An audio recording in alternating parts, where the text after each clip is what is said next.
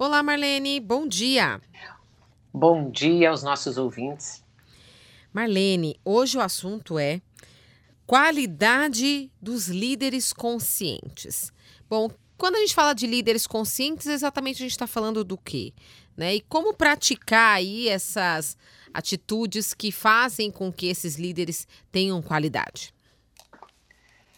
A questão da liderança e da consciência, e se nós falarmos dos líderes conscientes, são essas pessoas, essas lideranças que têm uma visão mais abrangente, uma visão do que a gente costuma falar, uma visão sistêmica, que tem em conjunto com o agir uma inteligência espiritual, flexibilidade, o cuidado com as pessoas, o amor, a dedicação, esse olhar mais a longo prazo, o entusiasmo, sabe aquela pessoa que às vezes contagia na organização? E tem um autor que é muito interessante, é Federico Graebi, que é um livro sobre o capitalismo consciente, é, já editado e publicado aqui no Brasil, que apresenta uma pesquisa até desenvolvida na área farmacêutica é, a respeito do que, que seriam as oito competências é, do líder que estas pessoas consideram mais importante no dia a dia. E é interessante nós destacarmos, né, Cláudia, para os uhum. nossos ouvintes, porque pode ser, entre aspas, como se fosse um guia para que a gente reflita e pense sobre cada uma dessas competências. Tá. A mais importante e que eles consideram é a questão de você liderar os funcionários. Só que liderar os funcionários exatamente demonstrando o apreço, a, o reconhecimento, a afetividade. É diferente de você liderar comandando. Então, o líder consciente, ele equilibra muito melhor a questão da razão e da emoção. Eles, às vezes, né, na, no intuito, por exemplo, de colaborar com os seus funcionários, eles agem de uma maneira mais fraternal, eles demonstram muito mais confiança, alegria, principalmente na maneira de tratar e de conduzir esses relacionamentos. Uhum. Existem até alguns autores, não necessariamente esse que nós acabamos de comentar aqui, o Graeb, que falam às vezes que todas, todos os líderes, todas as pessoas são líderes na organização. Né? E eu imagino que mais lá na frente nós vamos estar vivendo ambientes como este, onde a pessoa tem a sua iniciativa, faz aquilo com amor, com dedicação, porque ela gosta ali da onde ela está. Então, o liderar funcionários é, está entre as oito competências é, de liderança mais importante.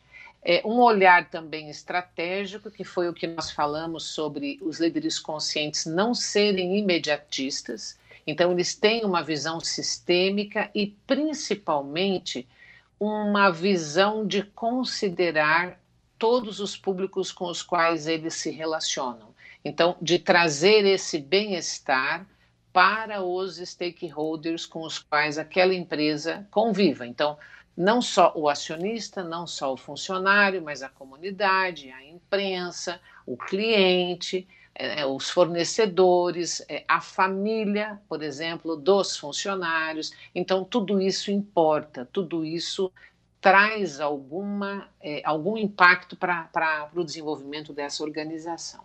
Uhum. Uma outra questão que eu acho que é muito interessante da gente considerar também, que diz respeito a poder de decisão, mas a capacidade de decisão, e aí a gente tem realmente processos muito mais colaborativos com o líder, com o líder consciente, que não é exatamente aquilo de é, dizer o que fazer e como fazer, mas discutir, tomar as decisões em conjunto, ouvindo a outra parte e às vezes até modificando a sua opinião em relação àquilo que você acabou de ouvir.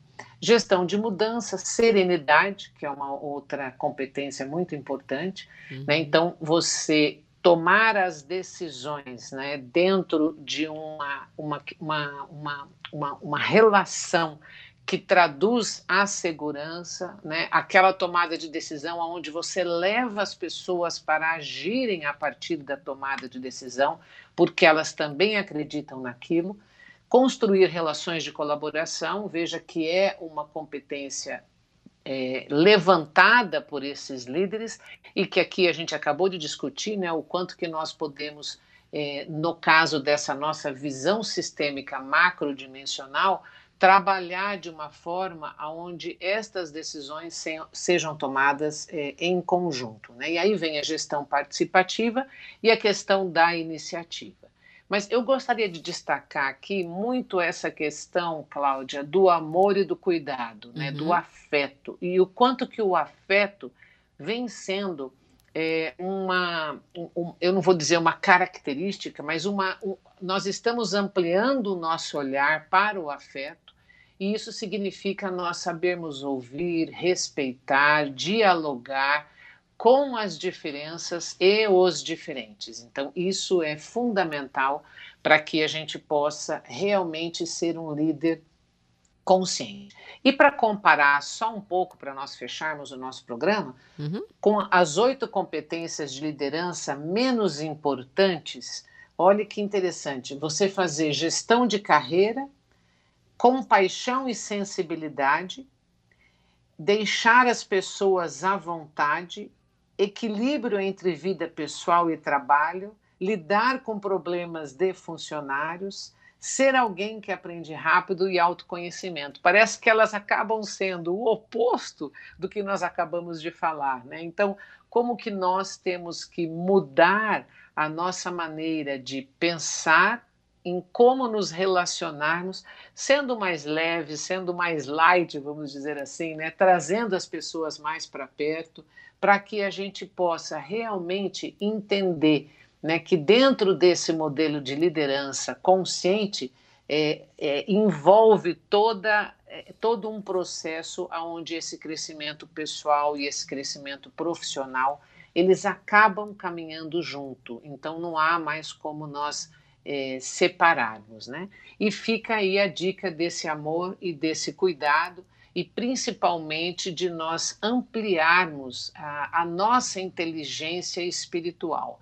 Então, como é que nós podemos discernir entre o momento de nós sermos autores e, protagonistas e o momento, por exemplo, de nós obedecermos aquele roteiro que está escrito, entre aspas, pela nossa vida. Né? Então, vivenciar essa espiritualidade de forma mais ampla, a gente não está falando aqui de religião, não, a gente está falando da essência dos valores do, dos humanos, para que a gente possa, né, nos sensibilizando, sermos líderes mais conscientes e com maior afetividade nas nossas organizações. Tá certo. Marlene, muito obrigada mais uma vez por essa troca aí de informações tão valiosas. Obrigada e até a próxima semana. Obrigada, Cláudia. Até a próxima semana.